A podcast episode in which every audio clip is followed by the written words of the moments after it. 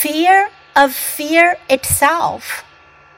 Perhaps it's true to say that no one actually fears heights or change or the unknown or whatever their particular brand of fear is.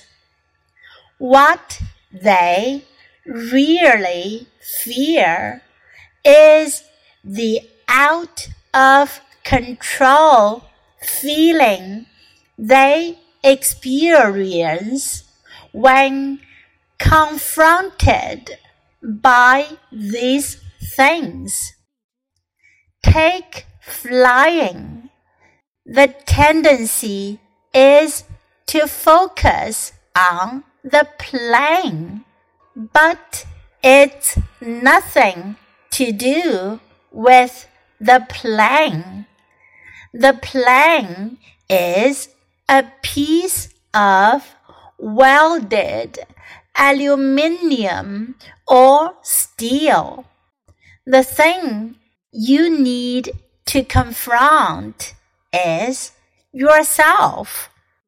What terrified you is what the plane represents in your own mind. What we need to change is our relationship to things we can't control. Risks will always be there. Life is one big risk from the moment we are born.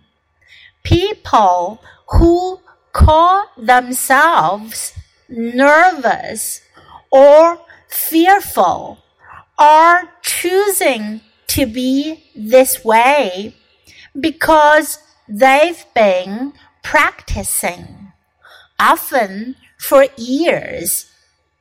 Some people proudly declare, I'm not a risk taker. Well, what on earth does that mean? Stop for a moment and think of the risks you've taken in your life. As a young child, you risked first standing up to walk. You risked eating new foods. Everything was an unknown quantity at that stage. But you welcomed new experience. The next time that you feel afraid, try to recall that you were once a risk taker. Remember, there really is nothing to fear but fear itself.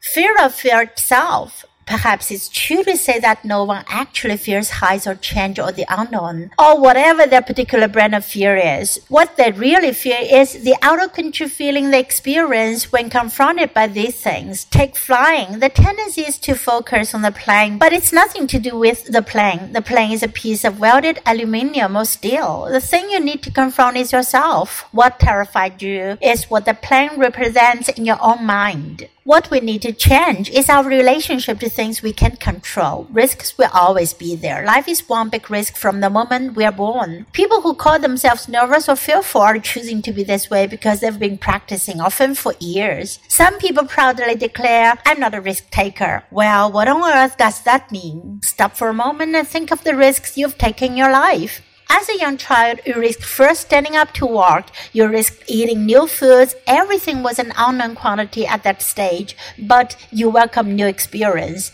The next time that you feel afraid, try to recall that you were once a risk taker. Remember, there really is nothing to fear but fear itself.